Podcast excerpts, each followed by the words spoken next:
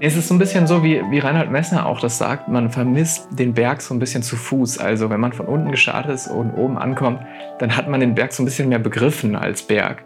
Wenn ich mit der Bahn hochfahre, ist es fast schon so eine Art Sportgerätgefühl. Also der Berg ist eigentlich ja die Rampe, die eben 1000 Meter über dem Tal ist. Was der Berg eigentlich ist, wie viel Strecke da drin steckt, das kriegt man dann kaum mit. Deswegen, ich merke richtig, wie, wie das fehlt, das Gefühl für den Berg, so wenn man da nicht hochgelaufen ist.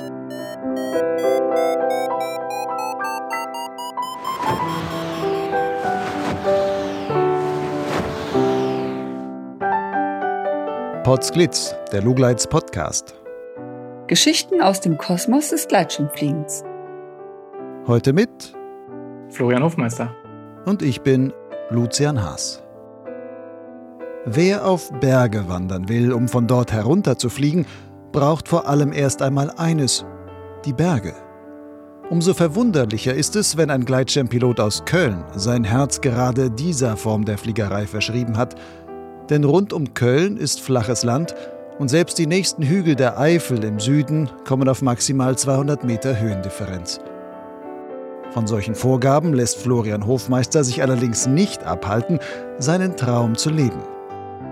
Fast jedes Wochenende, das passendes Flugwetter verspricht, fährt er in die Alpen, um dort Gipfel zu erklimmen und den Abstieg fliegend zu vollziehen. Peak and Fly heißt passenderweise der YouTube-Kanal auf dem der 33-Jährige mit seiner Freundin Wiebke und seinem Vater Klaus die meist gemeinsam unternommenen Touren dokumentiert. Die ästhetisch gefilmten und musikalisch passend untermalten Videos machen Lust, es ihnen gleich zu tun. Wer immer wieder stundenlange Anfahrten bis zum Wanderziel in Kauf nimmt, sollte freilich gut vorbereitet sein, um die langen Wege nicht umsonst anzutreten. In diesem Punkt ist Florian besonders akribisch. Dank genauer Wetter- und Geländestudien im Vorfeld gehen fast alle seiner Touren auch auf. Wie er dabei vorgeht und wie er überhaupt zu seiner Liebe zum Hike and Fly kam, welche Ausrüstung er nutzt und warum er mittlerweile viele Teile davon sogar selber näht, das und noch mehr erzählt Florian in dieser 93. Folge von Potsglitz. Wenn dir der Podcast gefällt, dann unterstütze doch meine Arbeit als Förderer. Wie das ganz einfach und ohne jede Verpflichtung möglich ist, erfährst du auf der Website meines Blogs Lugleits und zwar dort auf der Seite Fördern.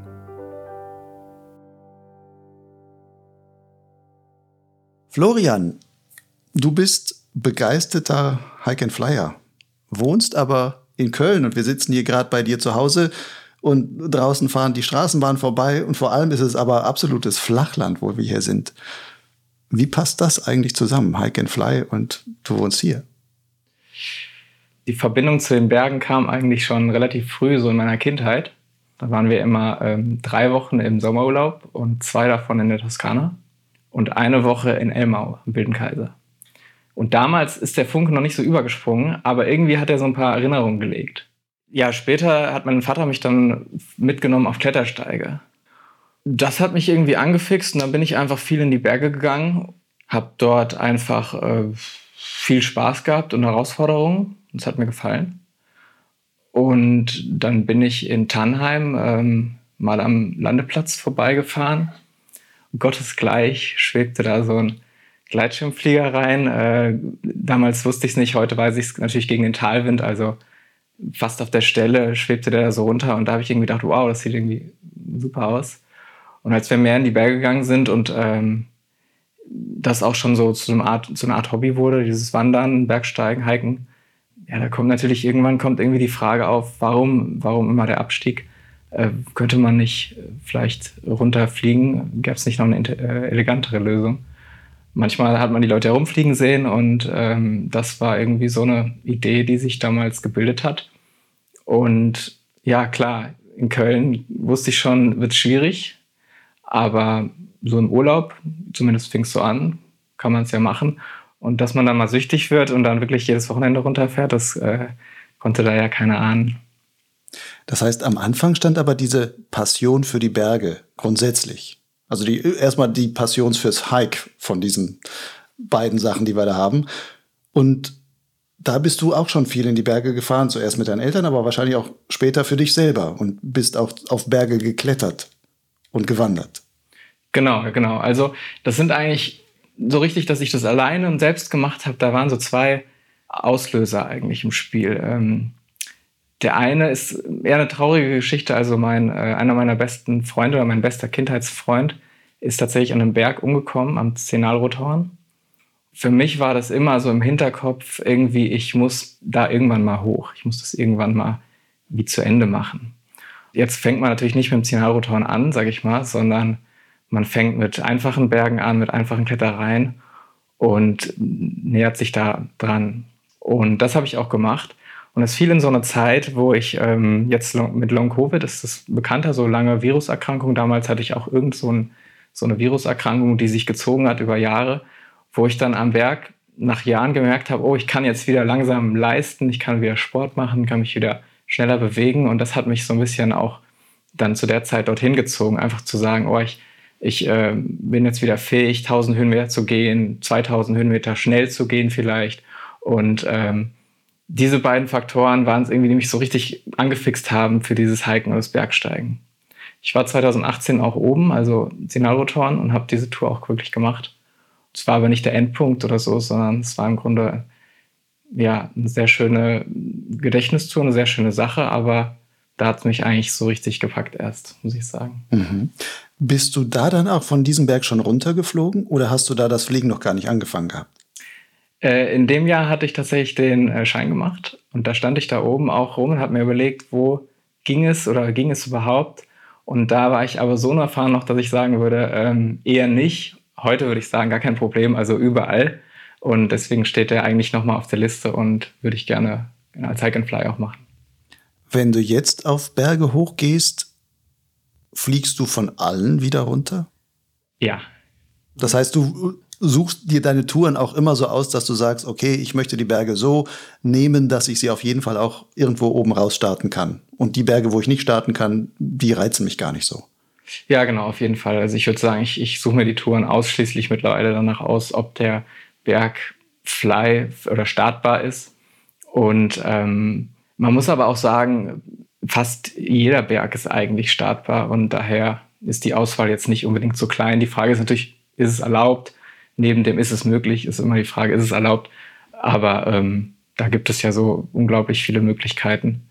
Da ähm, kann man einen schönen Berg nehmen und meistens ist der dann auch fliegbar. Du hast gerade im Nebensatz so gesagt, ja, da bin ich noch nicht jedes Wochenende runtergefahren und sowas. Fährst du jetzt wirklich jedes Wochenende von Köln irgendwo in die Berge, also irgendwo in die Alpen, immer 600 Kilometer hin, 600 Kilometer zurück? Es gibt immer mal wieder Phasen, wo ich das genauso mache. Mein Job hat mir das auch eine Weile ermöglicht. Ich hatte einen Tag frei, also den Freitag, dann konnte ich eben Donnerstag runterfahren, Sonntag zurück. Und ähm, das hat sich dann schon gelohnt. Dann hat man zwei oder vielleicht drei Touren gemacht. Es gab Sommer, wo ich das so gemacht habe, ähm, letzten Sommer zum Beispiel oder 2019 auch. Das wird natürlich extrem anstrengend auf Dauer. Also länger als ein paar Wochen kann man es eigentlich nicht durchziehen.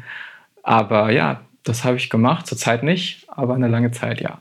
Auf wie viele Kilometer bist du dann so im Jahr gekommen, allein um zu deinen Touren zu fahren und wieder zurück? Okay, das war Gott sei Dank auf mehrere Autos verteilt, deswegen weiß ich das nicht. Aber ja, es wird wahrscheinlich auch nicht was zusammengekommen sein. Gilt ja immer Hike and Fly so als umweltfreundlich. Man läuft ja irgendwo hoch, aber wenn man sich vorstellt, okay, von Köln aus immer zum Hike and Fly fahren, ist es ja alles andere als umweltfreundlich das noch. Spielt das manchmal bei deinen Gedanken oder bei deinen Planungen in irgendeiner Weise eine Rolle? Ja, das spielt schon eine Rolle. Also ich habe ähm, schon immer mal wieder mir überlegt, äh, wie das mit, mit, dem Fußabdruck in der Richtung ist. Und ich habe, ja, es war eben so ein bisschen auch eine Sucht, muss man ganz ehrlich sagen, also wirklich addicted.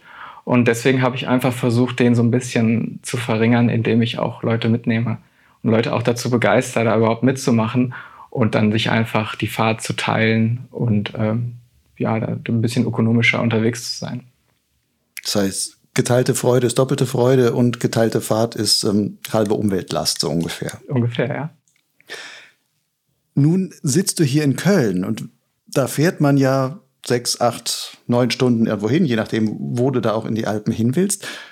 Nun weiß man ja nicht immer, ob man dann wirklich diese Tour machen kann. Wie machst du da, oder wie häufig passiert es dir dann eigentlich, dass du da vielleicht irgendwo hinkommst und merkst, Mist, das Wetter lässt es gar nicht zu, ich bin jetzt eigentlich umsonst gefahren?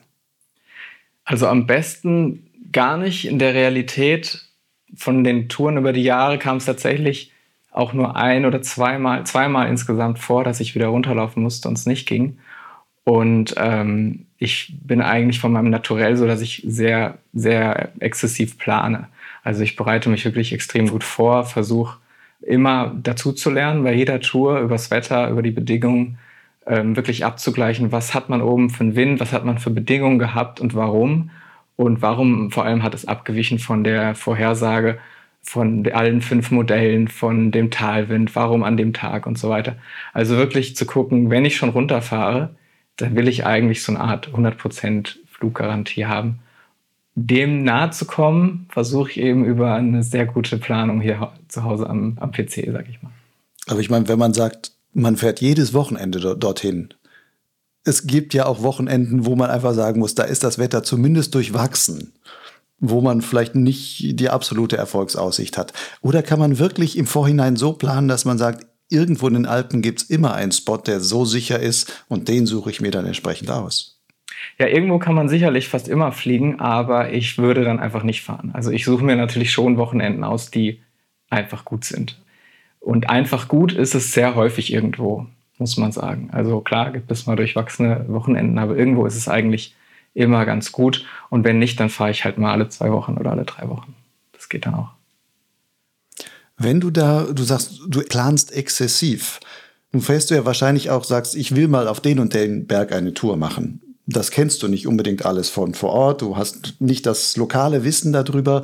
Wie kommst du dann trotzdem dahin, dass du sagst, ich bin mir ziemlich sicher, dass das dann auch so funktioniert? Was gehört dazu? Was checkst du da ab oder machst du auch Kontakt mit Locals oder wie gehst du da vor?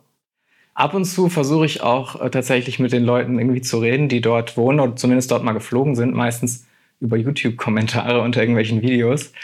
Aber es ist einfach so ein bisschen die Erfahrung. Also am Anfang habe ich natürlich einfache und sichere Sachen gesucht. Also wo klar war, okay, mit wenig Wind, an windschwachen Tagen, es ist eine Südseite oder eine Ostseite morgens vielleicht auch, dann ist es auf jeden Fall eine safe Geschichte. Aber mit der Erfahrung merkt man ja einfach, ähm, ja, was, ähm, was für Einflussgrößen dann wirklich eine Rolle spielen, auf welcher Höhe ist es der Talwind, ist es der überregionale, ist es dann bei wenig Wind auch einfach nur die Sonne. Und der Skill nimmt ja auch zu, das heißt so ein bisschen das Startfenster, also was kann ich überhaupt starten, wie viel Rückenwind kann ich starten, wie viel Seitwind geht, äh, was für Startplätze gehen überhaupt. Die meisten Berge bieten ja zehn Startplätze. Und in viele Richtungen. Die sind halt nur nicht als Startplätze erstmal erkennbar, aber im Grunde reicht ja auch häufig nur ein breiterer ähm, Wanderweg aus, sag ich mal. Dadurch wird einfach die Möglichkeit, äh, wirklich zu starten am Ende, einfach größer. Also es ist eine Mischung aus ähm, Erfahrung beim Planen, aber auch äh, Skill beim Starten vor allem. Und der, der macht einfach eine höhere Wahrscheinlichkeit aus, dass man wirklich fliegt. Guckst du dir auch sowas dann auf Google Earth genau an und sagst, ja, das Gelände, ich scanne da mal wirklich auf den Satellitenbildern, wo könnte man dort vielleicht starten, wenn man da hochläuft und ich markiere mir mal drei mögliche Spots, irgendwie vielleicht auch auf drei unterschiedlichen Höhen, wenn man sagt, ja, oben ist es vielleicht zu stark, aber dann könnte ich 200 Meter tiefer dann auch noch rausstarten und so. Auf jeden Fall, also nicht, also Google Earth ist natürlich äh, eine Möglichkeit. Es gibt ja noch andere Möglichkeiten, FatMap und ähm, andere 3D-Karten. Also auf jeden Fall 3D-Karten, damit fängt es meistens an, weil ich habe irgendwie, ich bin irgendwo durchgefahren und ich habe einen schönen Berg gesehen. Da habe ich versucht, mir zu merken, wo der ist und später gucke ich in Google Earth dann einfach nach, was für ein Berg war das und ist er startbar. Du hast ja gesagt, mehrere Startmöglichkeiten. Also man braucht auf jeden Fall immer, finde ich, so einen Plan B und Plan C, wo man einfach sagt, wenn ich hochgehe und vielleicht auch Touren mache, die am Limit sind oder so, dann muss ich irgendwie auf jeden Fall starten können. Und dafür brauche ich auf jeden Fall Optionen später. Und ähm, Google Earth eignet sich sehr gut, auch äh, Google Maps in dieser 3D-Variante.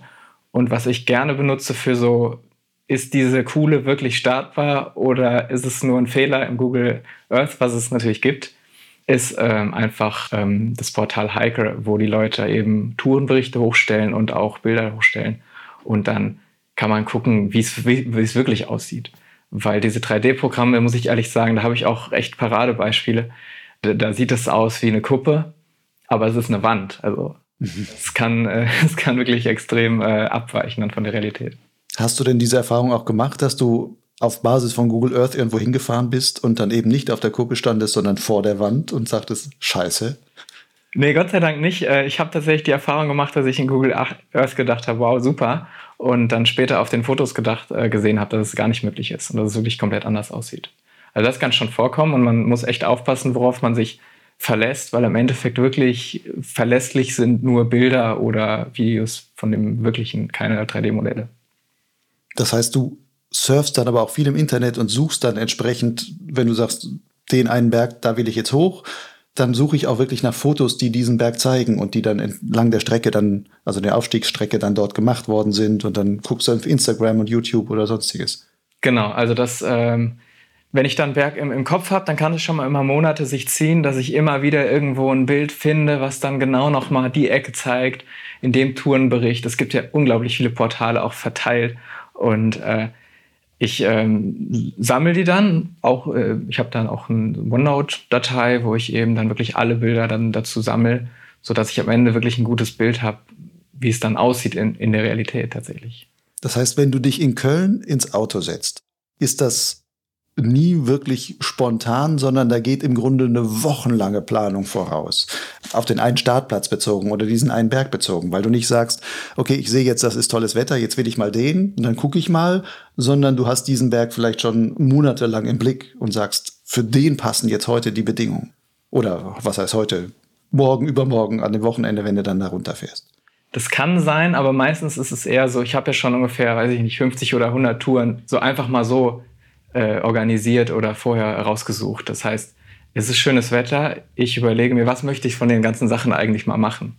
Und äh, dann suche ich mir eins aus und fahre dahin. Und das ist aber schon recherchiert, also das habe ich schon geplant. Und dann gucke ich nur, ob die Bedingungen dazu aktuell auch wirklich passen.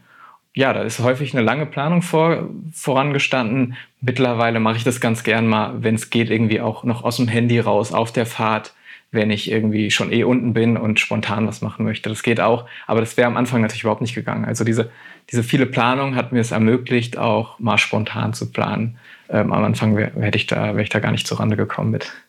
Spontanplan heißt dann aber, du brauchst die Erfahrung dafür, um auch bestimmte Infos entsprechend einschätzen zu können, zu sagen, das geht oder das geht nicht. Klar, also man, man kennt ja die Quellen dann besser und man weiß, wo man suchen muss und man weiß, wo man für verlässliche Infos auch suchen muss. Es ist häufig so, wenn wir einen Hike and Fly machen und äh, ich sehe aus dem Flug, sehe ich dann irgendwie einen schönen Berg, der mich irgendwie ähm, anspricht von der Form oder weil es irgendwie, weil ich mir denke, boah, unten hat er einen Felsgrat, aber oben ein Grasplateau, perfekt.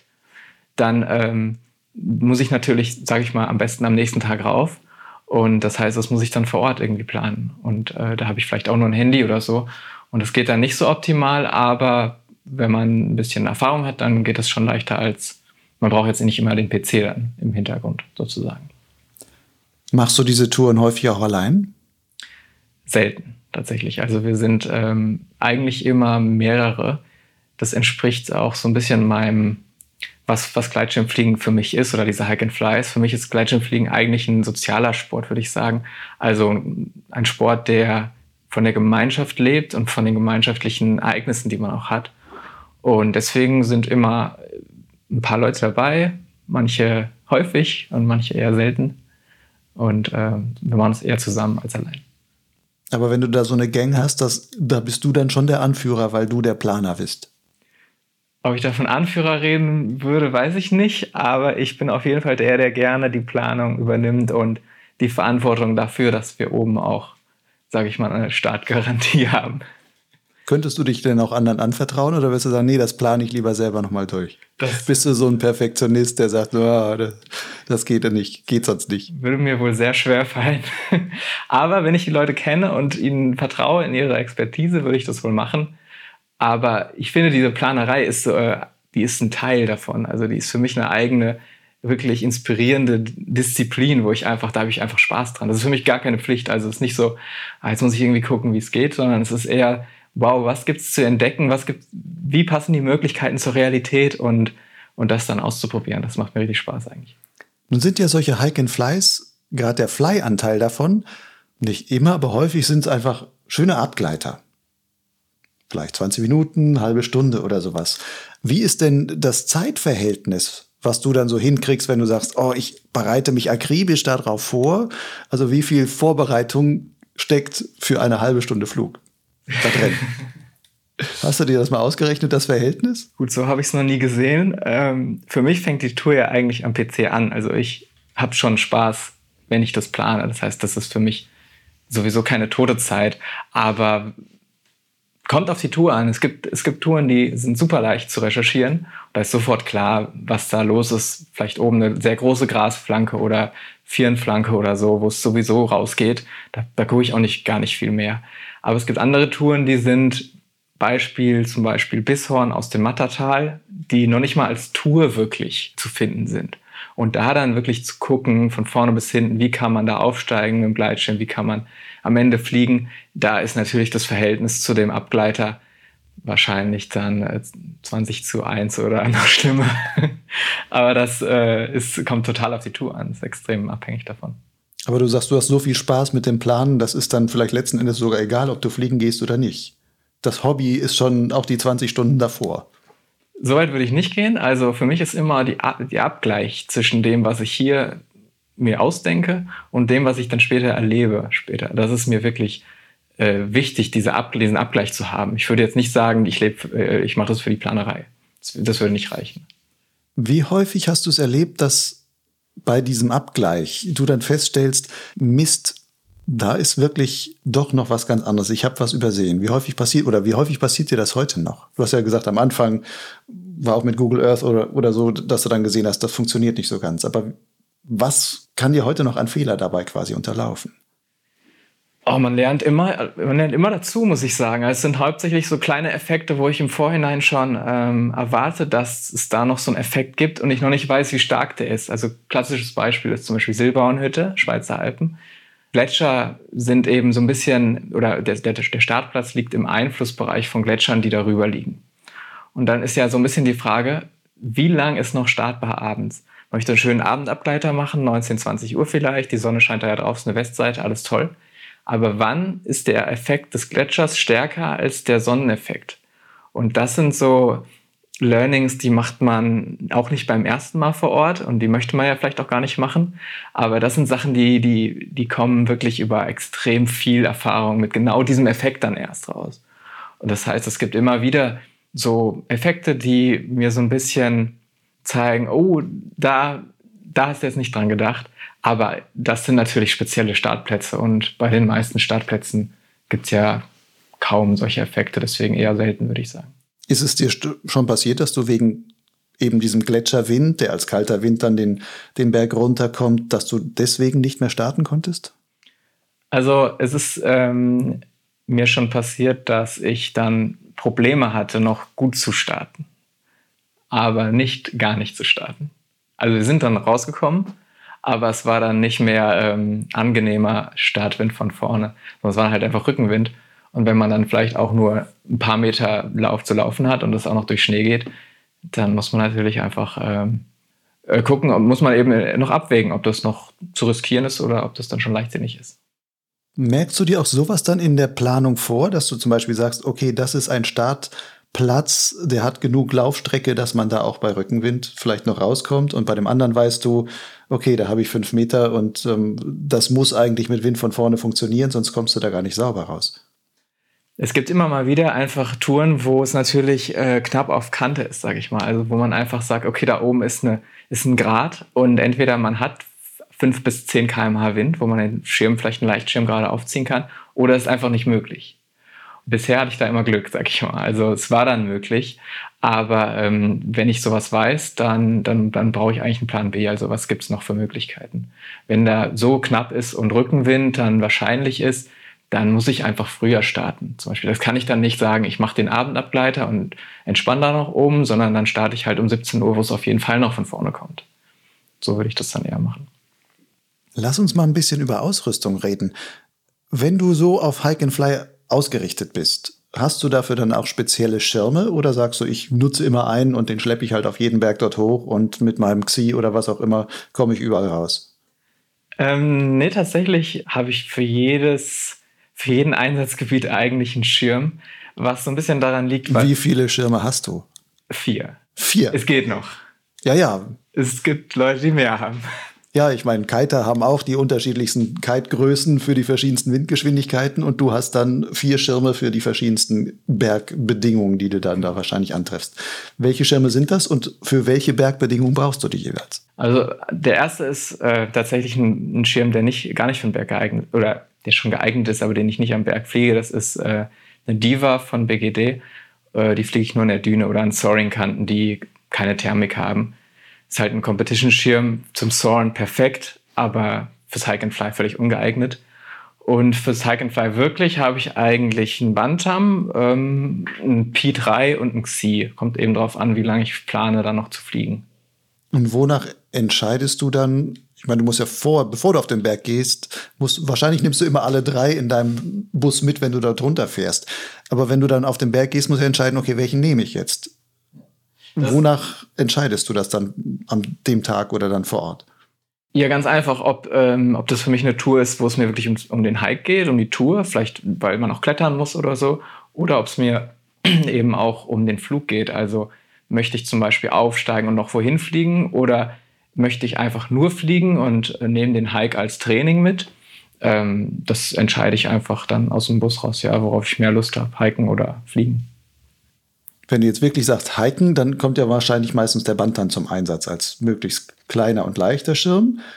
Aber ja, du hast jetzt mit dem Kopf geschüttelt, das haben die Leute jetzt nicht gesehen, aber ich sag mal, du hast noch nicht geschüttelt, sondern den Kopf so ein bisschen hin und her gewogen. Dann erzähl mal, bei welchen Bedingungen sagst du, das ist eine typische Bantam-Bedingung, das ist jetzt eine Pi-3-Bedingung und das ist jetzt eine Xi-Bedingung? Ja, der Bantam kommt eigentlich zum Einsatz, wenn es wirklich auf jedes Gramm ankommt. Bin vorher auch im Dudek Run and Fly länger geflogen da war es nochmal klarer, dass äh, da überhaupt nichts geht, sag ich mal, äh, fliegerisch. Aber ähm, wenn es auf jedes Gramm ankommt, nehme ich den Bantam. Wenn ich vielleicht. Welche Größe hast du da? 14 Quadratmeter ausgelegt hast. Ja. Okay. Und wenn, ähm, wenn, ich, wenn ich schon noch schnell sein möchte oder leicht hiken möchte, aber weiß, es ist ein toller Tag, irgendwie, ich kann da nicht, wenn ich oben in der Luft bin und sehe da die Wolken stehen, dann dann, dann kann ich nicht einfach nur da vorbeifliegen. Das geht nicht. Dann nehme ich natürlich den P3, weil auch mit dem P3, auch in meiner etwas kleineren Größe, kann man durchaus sehr gut auch mal eine Weile fliegen und ähm, der ist noch ein guter Kompromiss. Und wenn ich dann wirklich sage, ich will irgendwo hinfliegen oder mir geht es schon um eine Art Strecke oder einfach um länger oben zu bleiben, dann nehme ich natürlich einen Xi, weil einfach die Leistung von den drei Schirmen dann ja unbestreitbar am besten ist. Welcher von den Schirmen kommt von dir dann am meisten dann trotzdem in die Luft? Vielleicht nicht von der Flugzeit, wird es wahrscheinlich eben die Streckenschirme werden die größte Flugzeit dann bekommen. Aber welcher wird am häufigsten in die Luft gezogen, also gestartet? Tatsächlich der P3, weil er einfach ein guter Kompromiss ist. Das muss man sagen, ja. Weil es häufig, es ist ja doch häufig so, dass man sagt, okay, dann nehme ich den P3 mit mit dem Leichtkurzzeug, aber dafür kann ich halt auch eine Stunde fliegen oder zwei. Und der Kompromiss ist häufig unschlagbar. Ähm, es gibt natürlich Hikes, die sind einfach, die verlangen einfach, dass man so wenig wie möglich dabei hat dann, dann es nicht. Aber wenn es geht, würde ich den immer nehmen. Und als Gurtzeug? Hast du so ein klassisches Schlaufengurtzeug oder nimmst du auch wirklich was Größeres teilweise noch mit? Ja, da kommt es eben auch wieder drauf an. Ne? Also ähm, mit dem Bantam fliege ich natürlich häufig dann auch tatsächlich mit so einem ganz reduzierten Strapless und ähm, für den Pi nehme ich dann entweder das Neo Stay-Up, also ein leichtes Liegegurtzeug oder eben ein Easiness, also ein leichtes Wendegurtzeug. Ist ein Liegegurtzeug vernünftig für so, so Hike-and-Fly-Geschichten? Würdest du das empfehlen, auch anderen? Oder ist das jetzt einfach nur, dass du sagst, ja, wenn ich dann ein bisschen Strecke noch fliegen will, dann finde ich das toll, in einem solchen Gurtzeug zu sitzen? Ich kann es schon empfehlen. Die sind ja sehr leicht. Es gibt ja eine ganze Reihe jetzt mittlerweile an sehr leichten, ja aus diesem X-Alps-Entwicklung, äh, leichten äh, Liguzeugen. Man muss halt sich klar sein, dass dann auf jeden Fall ein paar ja auch Schwierigkeiten mitkommen. Zum Beispiel Hike-and-Fly-Starts sind mit Liegezeugen, finde ich, einfach schwieriger. Man kann nicht so befreit laufen. Man muss einfach sehr viel genauer darauf achten, ob man überall wirklich durch ist und ob das richtig eingestellt ist, äh, was ja bei so einem Hike-and-Fly-Startplatz, der jetzt vielleicht auch anspruchsvoller sein kann, durchaus äh, auch ein psychologischer Faktor ist. Deswegen, ich kann es empfehlen, wenn man Erfahrung damit hat und wenn man weiß, ich fliege das eh häufig. Ansonsten würde ich sagen, so einfach wie möglich sollte es Kurzzeug sein. Und dann auch da wieder die Frage, welches Gurtzeug kommt bei dir am häufigsten zum Einsatz? Das hat sich so ein bisschen gewandelt. Ich fliege aktuell tatsächlich fast ausschließlich das Neo Stay Up.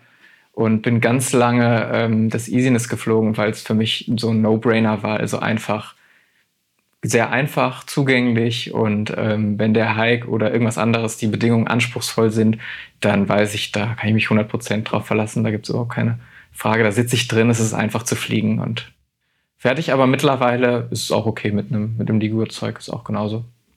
Und Rettung hast du aber immer dabei, oder gibt es auch Flüge, wo du sagst, nee, bei dies, für diesen Hike will ich wirklich auf jedes Gramm verzichten und da bleiben auch die, die Kilo, das Kilo Rettung bleibt dann eben auch unten. Es kann schon mal passieren, dass ich die Rettung unten lasse, ja. Aber das soll wirklich, also es ist die Ausnahme absolut. Aber wenn es mal wirklich, also bei, bei vielleicht Hochtouren oder anspruchsvollen, langen Sachen wo ich weiß, dass ich auf jeden Fall abfliege, wenn die Luft ruhig ist und tot, sage ich mal, also morgens oder abends, dann kann es sein, dass ich die Rettung unten lasse und dann wirklich ganz leicht gehe. Aber im, im Normalfall, vor allem, also wenn ich Thermik fliege, würde ich grundsätzlich niemals ohne Rettung gehen. Kommt also zu 98 Prozent mit.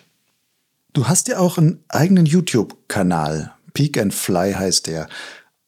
Worum geht es dir dabei? Also warum betreibst du den? Das hat eigentlich ganz so natürlich gestartet, weil wir, also mein Vater und meine Freundin, mit denen ich den Kanal habe, wir haben nebenbei einfach ein bisschen gefilmt, um eine Aufnahme davon zu haben. Und ich habe früher im Filmbereich oder ich habe im Videobereich auch ein bisschen gearbeitet, also Musikvideos gedreht, Imagefilms und so weiter. Und deswegen habe ich dann gesagt, gut, dann schneide ich das mal zusammen, mache irgendeine Musik drunter, aber wirklich an, völlig anspruchslos. Und der Schritt dann, es hochzuladen, war eigentlich, ja, war eigentlich auch nicht groß. Vor allem, weil ich selber ja auch inspiriert wurde durch diese YouTube-Videos vom Hike and Fly. Also tatsächlich einer der ausschlaggebenden Gründe, warum ich mit dem Hike and Fly angefangen habe, war ein bestimmtes Video, was jetzt gar nicht ähm, krass ist oder toll, aber es hat einfach so ein bisschen diesen, dieses, dieses Gefühl transportiert.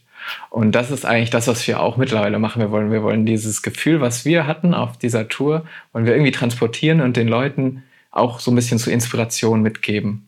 Und ähm, das klappt, würde ich sagen, auch weil wir auch immer wieder Feedback kriegen, ähm, dass dieser, dieser Berg steht jetzt auch auf meiner Liste oder äh, auch, auch wegen, wegen diesem Video oder wegen euch haben wir mit Fliegen angefangen, was wirklich ein tolles Feedback ist und wir freuen uns auch extrem, wenn wir sowas lesen. Und deswegen äh, machen wir das eigentlich für Dokumentation und Inspiration von anderen. Wenn man sich die Filmchen so anguckt, ich habe gerade die letzten zwei Tage da einiges mir ähm, durchgespielt, ist mir so aufgefallen, es sind sehr viele wirklich schöne Bilder. Ihr habt immer tolles Wetter. Also deine Planung scheint gut zu sein, zumindest Vielleicht war jetzt auch in den letzten drei Jahren immer so viel tolles Wetter, dass man da auch schön fliegen konnte. Zumindest in den Filmen ist ganz viel immer blauer Himmel und, und, und satte Farben, was so eine GoPro dann wahrscheinlich eh liefert. Und ähm, dann machst du ein bisschen Musik dazu, aber es ist nicht viel Text in irgendeiner Weise. Du blendest dann meistens die Orte ein, wo ihr wart oder was man dort sieht oder wo ihr drauf zufliegt und sowas. Aber es wird keine, außer mit den Bildern, direkt keine weiterführende Geschichte so erzählt. Das ist also wirklich für dich eigentlich nur ein dokumentarischer Charakter. Ja, also die, ähm, wenn mein Vater die schneidet, also wir teilen uns das auch auf, wenn mein Vater die schneidet, dann blenden wir häufig diese, ähm, diese Bergnamen, er blendet die ein. Für ihn ist das so ein bisschen ein Ding und ich finde das auch gut. Ich bin eher ein bisschen auf der ästhetischen Seite zu finden. Also ich würde eher so ein bisschen Schönheit der Bilder oder dass der Schnitt gut ist oder so. Ich mache auch eher weniger Videos auf dem Kanal.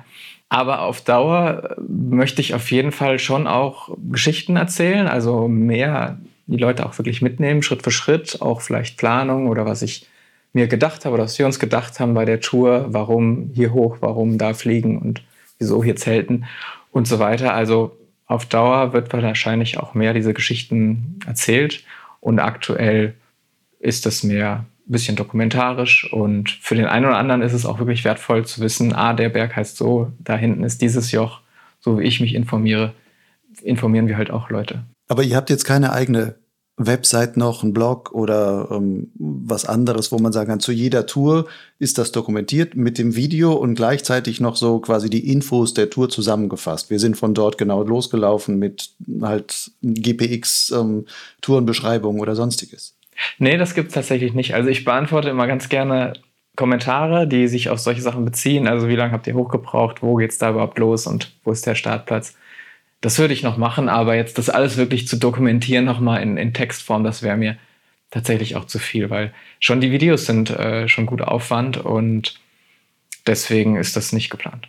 Guckst du die Videos selber auch im Winter immer noch mal nach, wenn du sagst, oh, jetzt komme ich nicht so viel dazu, ich gehe einfach mal auf meinen Kanal und gucke mir mal die, die schönsten Touren vom letzten Jahr wieder an?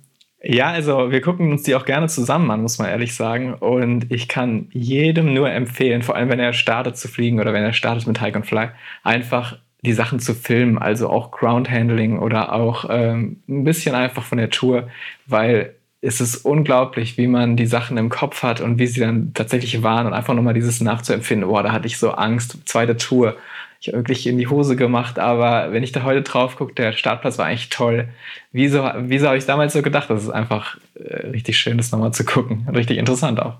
Das heißt, du lernst von deinen eigenen Videos auch? Also ich lerne auf jeden Fall, äh, wie sehr sich der Blickwinkel ändert über die Zeit, muss man sagen. Also das lerne ich. Ich lerne jetzt ähm, eigentlich nichts Neues, was ich nicht da schon gewusst habe, so dadurch. Blickwinkel zum Beispiel, du sagst, was ein Startplatz, du früher gesagt hast, ist ja quasi unstartbar, weil viel zu steil oder sonst was. Da würdest du heute sagen, ja, klar schmeiße ich in dieses Geröll meinen Schirm rein und dann ähm, weiß ich genau, okay, die Schritte da, die kann ich, kann ich laufen über diesem unebenen Gelände und da komme ich da auf jeden Fall auch raus. Ja, es gibt Videos oder Touren, wo wir einfach hochgegangen sind und ähm, die Schirme dann irgendwo gelassen haben in so einem Joch oder so und einfach auf den Gipfel gegangen sind, leicht und ohne Schirm und dann wieder abgestiegen sind. Und heute würde ich sagen, natürlich nehme ich auf den Gipfel den Schirm mit, weil schließlich ist der ja auch irgendwie startbar. Und wenn der Wind ansteht, dann, dann, dann kann ich da ja oben starten. Und äh, früher hätte ich gesagt, das ist halt ausgeschlossen. Also da brauche ich gar nicht mitnehmen. Welche Skills würdest du sagen, braucht man denn, um ja, gut und vor allem sicher Hike and Fly machen zu können? Hm, ja, also auf verschiedenen Ebenen braucht man eigentlich Skills, muss man sagen. Aber es kommt eben ganz darauf an, was der Anspruch ist. Wenn man sagt, ich gehe zu einem Startplatz, zu einem offiziellen, dann braucht man wahrscheinlich kaum mehr Skills, außer vielleicht den Weg zu, zu recherchieren. Aber wenn man sagt, ich möchte wirklich sagen, dieser Berg gefällt mir, ist das möglich, ist das, äh, kann ich das machen, dann fängt es von der Einschätzungsgabe oder Einschätzungserfahrung ab, wie, wie ist der Weg, ähm, kann ich das machen, also das ganze bergsteigerische, die ganze bergsteigerische Seite. Und geht dann eben zum Fliegerischen, wo man sagt, okay, natürlich hängt keine Windfahne, das heißt, man muss den Wind anders einschätzen können beim Startplatz, man muss den Schirm wirklich 100% gut starten können, also Startskill, Groundhandling-Skill ist nochmal viel relevanter im Hike and Fly, finde ich, vor allem am Start, weil man eben nicht die 30 Meter kleingeschnittene Wiese hat oder am Tegelberg vielleicht auch Kunstrasen, sondern man hat die steindurchsetzte, im besten Fall Wiese, im schlechtesten Fall Geröllfeld oder Vierenfeld, ähm, wo man eben genau wissen muss, wo der Schirm sich über einem befindet, hinter einem befindet, weil man eigentlich mit Laufen beschäftigt ist ähm, weil überall Sachen rumliegen, in die man nicht eintreten darf. Das heißt, das Allerwichtigste für Hike and Fly ist, finde ich, nach wie vor den Startskill, also gut, also perfekt starten zu können. Das ist so eine Art Lebensversicherung eigentlich für Hike and Flies. Und ähm, natürlich auf der bergsteigerischen Seite auch wissen zu können, traue ich mir das zu oder entspricht, das, entspricht der Weg meinem, meinen Fähigkeiten. Diese Skills fürs Fliegen, würdest du sagen, sowas das, was man braucht, lernt man auch wirklich oder kann man in einer Flugschule lernen? Oder ist das sowas, was du eigentlich nur dir noch selbst beibringen kannst und das ist Learning by Doing? Ja, das Fliegen im Rahmen des Hike and Fly, also im Flug ist ja kein großer Unterschied, würde ich sagen. Es sei denn, man, man, hat jetzt, äh, man hat jetzt nicht so eine Schwarmintelligenz häufig, wie die Leute sind in der Luft und fliegen an einem Startplatz oder sind es eben nicht, weil es eine Front reinzieht. Aber ähm, der große Unterschied ist ja eigentlich am Boden tatsächlich. Also wie gesagt, Start oder auch ein bisschen Wetter einschätzen vorher. Ja, und das sind eigentlich Sachen, die kommen in der Ausbildung zu kurz, würde ich sagen. Also die sind, die kommen nicht wirklich vor, so in der, in der Intensität, wie man sie braucht. Deswegen ist es eher eine Sache, die man sich selbst beibringen muss. Würdest du denn sagen, es wäre auch von der Zeit her bezogen, die man dafür dann aufwenden müsste. Wäre das sinnvoll, so etwas in einer Ausbildung mit aufzubauen? Und was wären dann Sachen, wo du sagst, das hätte ich gerne in meiner Flugschule noch gelernt? Ja, die Frage ist, ob es sinnvoll ist, das wirklich in der Ausbildung, in der Standardausbildung aufzunehmen, weil das Gros der Piloten ja dann wahrscheinlich gar nicht in so eine Richtung, in so eine Extreme dann vor allem geht. Das heißt, ich würde sagen, es muss nicht in die Ausbildung wirklich rein, es müsste aber ja, mehr Fortbildung geben dazu. Es müsste ähm, dezidierte Hike-and-Fly-Fortbildung geben. Wenn du jetzt so eine Hike-and-Fly-Ausbildung oder Fortbildung anbieten würdest, was wäre quasi das, ähm, ja, der Lerninhalt? Was könnte ich bei dir lernen? Du bist ja auch sonst Lehrer, von daher hast du dir wahrscheinlich schon Gedanken darüber gemacht. Das ist tatsächlich eine Sache, die ich auch wirklich gern machen würde, also ähm, startend mit nächstem Jahr. Ich glaube, ich würde den Leuten gerne ein Werkzeug an die Hand geben, was von A wie Aufstieg bis ähm, Z wie Start, ähm, ja, ist es erlaubt, ist es startbar, ist es aus anderen Gründen irgendwie problematisch oder möglich, wo die bei jedem Schritt entscheiden können, ähm, ist das ein Hike and Fly, den ich machen kann. So wie ich das hier von zu Hause mache, mit der ganzen Erfahrung, die ich mittlerweile habe, so muss man das irgendwie auch können, wenn man die Erfahrung noch nicht hat. Und ähm, nicht jeder sitzt da im Tal und guckt auf den Berg und weiß, hier geht's immer dienstags, wenn, wenn die Sonne reinscheint. Das heißt, das muss auch remote funktionieren, also aus der Entfernung. Da arbeite ich gerade an einem, an einem, sag ich mal, an so einem Werkzeug, würde ich es mal nennen, an so einem Zehn-Schritte-Plan oder wie auch immer man das nennen möchte, wo man alle Ebenen so ein bisschen abcheckt bezüglich seines Ziels und dann eben eine Entscheidung fällen kann. Fahre ich dann runter oder gehe ich heute hoch? Und ist das was für mich? Zehn Schritte Plan. Was wären das für Schritte? Also zehn ist jetzt nur eine, das war jetzt so ein bisschen so eine okay. erfundene Zahl. Dann fünf plus x Schritte, aber was wären so typische Schritte, äh, die man dann da abchecken würde oder die man gehen müsste? Also die Frage ist ja erstmal am Anfang immer, was für Inspirationen hat man überhaupt? Also wie kommt man zu dem Berg? Wie kommt man zu der Tour? Und woher weiß man, ob es eine schöne Tour ist? Das heißt, so ein bisschen die Auswahl. Also wie kommt man auf die Mit, Wie kommt man zu dem Berg? Meinst du jetzt nicht örtlich gesehen, ich nehme den Bus, sondern wie kommt man überhaupt auf die Idee, auf diesen Berg zu steigen? Genau. Wie kommt man zu der Idee für diese Tour? Damit fängt es ja eigentlich an. Viele Leute haben ja, also haben ja eine Idee, zum Beispiel. Sie haben ein Video geguckt und möchten da auch rauf.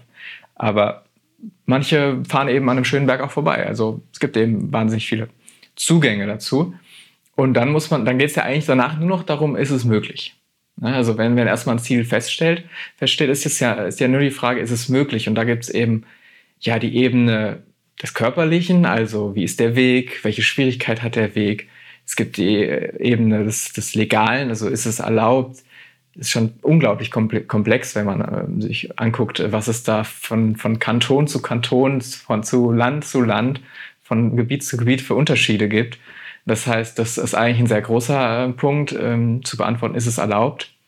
Und natürlich dann auch, ist es machbar? Also nicht nur die bergsteigerische Seite, sondern eben auch die fliegerische Seite. Ist startbar? Wie sind die Windeinflüsse? Ist es ein Berg, der eher von einem Höhenwind betroffen ist oder eher von einem Talwind oder von anderen Einflussfaktoren? Ähm, das sind so ein bisschen die übergeordneten Schritte. Wären das nicht auch Fragen, die man, ob Hike und Fly oder, oder nur Fliegen, die man nicht wirklich als Flieger einfach auch lernen sollte, um sie beantworten zu können? Ja, ein paar, ein paar Sachen sind ähm, sicherlich relevant und überschneiden sich, aber man hat eben in den Gebieten, wo hauptsächlich Flieger, also nicht Hike and sondern Flieger unterwegs sind und eine Bahn fährt, hat man noch ganz andere Informationsmöglichkeiten. Es fängt damit an, dass die Flugschule über diesen Berg eben eine Seite hat, der sagt, hier, passt auf, Talwindlee da hinten, startbar am besten um 11 Uhr nach Osten und äh, die Probleme gibt es übrigens auch noch und Naturschutz müsste da hinten beachten. Das heißt, die, die Infos, die man zu offiziellen Startplätzen hat, die sind ja meistens ziemlich leicht zugänglich. Und ähm, das heißt, da ist eine ganz andere Planung erforderlich, als, als wenn man jetzt wirklich sagt, ich möchte so ein bisschen mein Ding an dem Berg, den ich möchte, durchführen. Willst du denn immer alles wissen oder ist manchmal, dass du sagst, hm, bevor ich jetzt erfahre, dass ich dort vielleicht nicht rausstarten darf. Ich weiß, ich bin ziemlich sicher alleine an diesem einsamen Berg und bin wahrscheinlich abends, wenn ich da hochgehe und ich sage, ich will noch den, den Abendabgleiter machen, wird mich keiner dort oben sehen oder stören oder sonst was. Wie häufig würdest du da sagen, okay, Augen zu, ich mache das einfach? Also je mehr man eigentlich Erfahrung hat, desto mehr reizt es ja einen auch, ähm, ein paar Sachen offen zu lassen. Ähm, und dann eben einfach darauf zu vertrauen, dass man das gut schafft. Ich würde jetzt äh, nie ganz alleine gehen. Also wenn ich jetzt wirklich allein unterwegs bin, würde ich zumindest jemandem Bescheid sagen, der mein Live-Tracking beobachtet. Also ich würde auf jeden Fall jetzt niemals so ganz alleine gehen oder alleine sein. Aber ich mache das schon ganz gerne, dass ich eben oben ein Schneefeld gesehen habe und ich weiß, es ist schwachwindig und den Rest gucken wir dann mal auf der Tour. Das, das mit steigender Erfahrung ist sowas natürlich auch reizvoll, ja, auf jeden Fall. Wie hältst du es eigentlich mit Hike and Fly Rennen? Ist das für dich auch eine Disziplin, die irgendwie interessant ist? Oder sagst du, nein, Hike and Fly für mich ist nur Genuss, ich will da jetzt gar nicht in so einen kompetitiven Charakter da reinkommen? Also aktuell muss ich sagen, ähm, tatsächlich hauptsächlich dieser Genuss und auch der soziale Aspekt, in einem entspannten Umfeld zusammen unterwegs zu sein. Ähm, Hike-and-Fly-Rennen interessieren mich aktuell noch nicht so richtig. Weiß nicht, ob das noch kommt. Ich glaube nicht.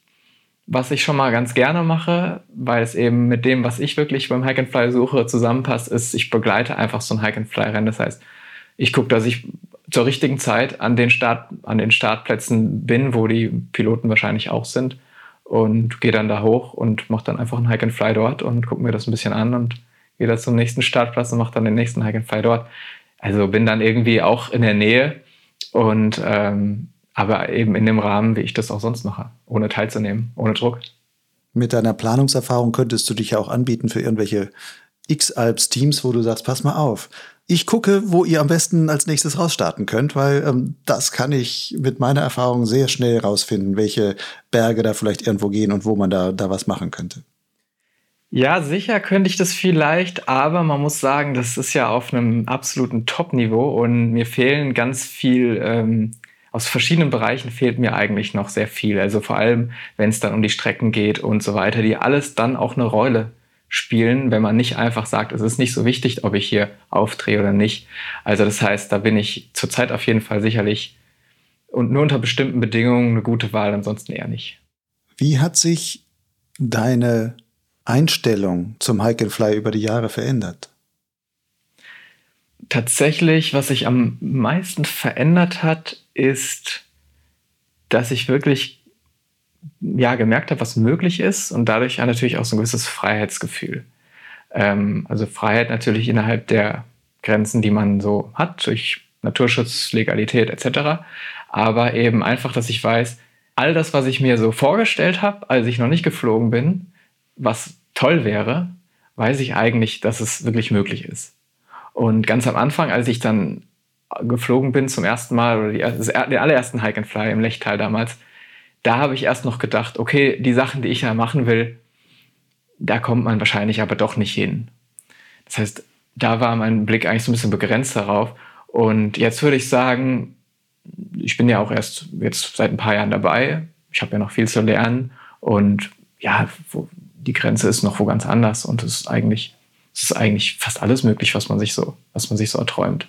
Das hat sich geändert über die Zeit. Wenn Hike and Fly so dein Hauptfokus ist, wie häufig machst du dann auch richtige normale Streckenflüge, wo du sagst, ich will auch wirklich mal stundenlang in der Luft sein? Ja, in Verbindung mit einem Hike schon mal ab und zu. Aber man muss natürlich immer sagen, dass, ähm, dass der Hike natürlich auch eine gewisse Kraft schon kostet.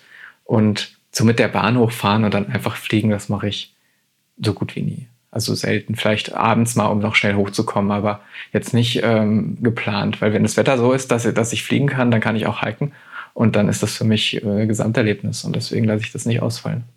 Wenn du jetzt sagst, hiken, das ist anstrengend, von welchen Höhendifferenzen sprechen wir denn da so bei deinen normalen Hikes, die du für dich so planst? Sind das immer mindestens 1000 Meter Aufstieg, die dann dazugehören?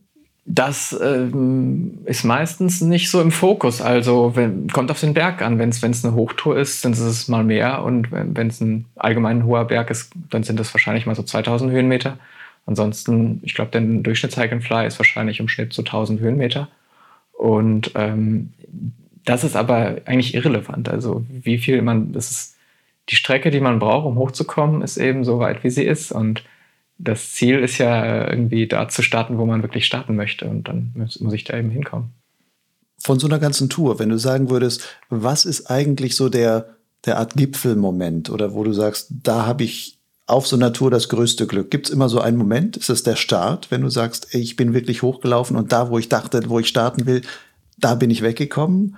Oder ist es erst die Landung unten, wenn du sagst, jetzt ist es alles vollbracht oder so? Gibt es also irgendwie Sachen, wo du sagen würdest, ja, wenn schon, dieser Moment ist es meistens. Ich habe, glaube ich, zwei Momente, die, die mir da irgendwie Glücksmomente bescheren, so richtig. Ähm, erstmal ist es der Moment, wo ich dort bin und diesen Abgleich habe zwischen dem, was ich mir ausgemalt habe und dem, was ich wirklich sehe, zum Beispiel die Startmöglichkeiten ich habe ja dann vielleicht zwei, drei Optionen, an zwei, an zwei komme ich schon vorbei auf dem Raufweg, da weiß ich, okay, das ist safe, aber jetzt ist die Frage, dieser eine Startplatz oben, ist das möglich? Und wenn ich dann sehe, wie sich das so entfaltet und dann habe ich mir schon gedacht oder so, da habe ich, ja, habe ich mir schon gedacht, dass es hier so runtergeht oder dass es da nochmal hochgeht, dass es dann möglich ist. Das finde ich immer schön zu sehen irgendwie, wie, wie passt das zusammen mit der Planung? Und der Moment des Abhebens, also beim Start, den finde ich, ähm, ist immer die Spitze. Also dieser Moment, wo man den Boden verlässt, da ist es dieses Fliegen so spürbar. Später in der Luft ist man ja in der Luft, das ist ja häufig irgendwie so, so nicht zu begreifen. Aber dieser Moment des Abhebens ähm, ist einfach, ist einfach, das ist unmittelbar, dass man wirklich fliegt. Und das ist ein schöner Moment. Ist das für dich ein anderer Moment, wenn du irgendwo mal mit der Bahn hochgefahren bist für deinen Abendabgleiter, wo du sagst, ah, dann nehme ich schon mal die Bahn, damit ich noch schnell hochkomme? Oder ob du wirklich sagst, nee, ich bin vorher zwei, drei Stunden da hochgelaufen? Nee, es ist so ein bisschen so, wie, wie Reinhard Messner auch das sagt, man, man vermisst den, den Berg so ein bisschen zu Fuß. Also wenn man von unten gestartet ist und oben ankommt, dann hat man den Berg so ein bisschen mehr begriffen als Berg. Wenn ich mit der Bahn hochfahre, ist es fast schon so eine Art Sport, Sportgerätgefühl.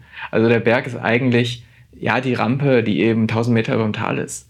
Und was der Berg eigentlich ist, wie viel Strecke da drin steckt, das kriegt man dann kaum mit. Deswegen, ich merke richtig, wie, wie das fehlt, das Gefühl für den Berg, so wenn man da nicht hochgelaufen ist. Das heißt, durch das Laufen machst du dir den Berg zu eigen, so ungefähr? Nee, nicht zu eigen, aber so ein bisschen mehr, äh, ich, ich, ich, ich komme ein bisschen mehr in so Connection mit dem Berg, also einfach in, in Verbindung mit dem Berg. Und ich habe gar nicht, ich habe ein Gefühl für den Berg bekommen. Zu eigen nicht natürlich, also man ist ja nur klein im Vergleich zu diesen, diesen Bergen. Fliegst du dann auch anders oder fliegst du dann noch besser, wenn du für einen Berg schon ein Gefühl hast? Also ich würde sagen, ich habe mehr Wertschätzung für den Flug auf jeden Fall. Weil ich weiß, was es gekostet hat, um da hinzukommen, da wirklich zu fliegen. Wenn man in 15 Minuten mit der Gondel hochfährt, dann, ähm, dann ist das so, ein, so wie so ein Versuch. Ich kann ja, kann ja nochmal hochfahren. Aber wenn man weiß, ich bin hier ähm, drei, vier Stunden gelaufen, dann weiß man auch, was, was es wert ist, da runter zu fliegen. Du hast mich vorhin hier durch deine Wohnung geführt und so ein paar Sachen gezeigt. Und ich würde jetzt einfach mal sagen, offenbar bist du in dieses Thema Hike and Fly wirklich eskaliert. Weil du hast jetzt angefangen, auch dafür deine eigene Ausrüstung selbst zu nähen. Was machst du da? Und warum hast du jetzt angefangen, deine eigenen Sachen zu machen? Reicht dir das nicht, was Advance und wer auch immer als Hersteller da so anbietet? Das, das hat tatsächlich schon ähm, angefangen, noch am Ende vom Bergsteigen, sag ich mal, also bevor ich angefangen habe zu fliegen. Ähm, hat dann nur perfekt gepasst zum Hike and Fly, weil beim, beim Hike and Fly ist es halt, nun mal liegt es in der Natur der Sache, dass man leicht unterwegs sein möchte. Eigentlich alles, ähm, alles an Zusatzgewicht nervt ja auf der Tour. Also leicht zu gehen, ein völlig anderes Gefühl, als dann mit, mit 15 Kilo unterwegs zu sein. Diese Planung, das ist ja bei mir so ein bisschen angelegt und naturell, das überträgt sich auch, dass ich gerne einfach plane, was ich an Ausrüstung dabei habe und ich habe ähm, oder welche Ausrüstung perfekt für mich passt.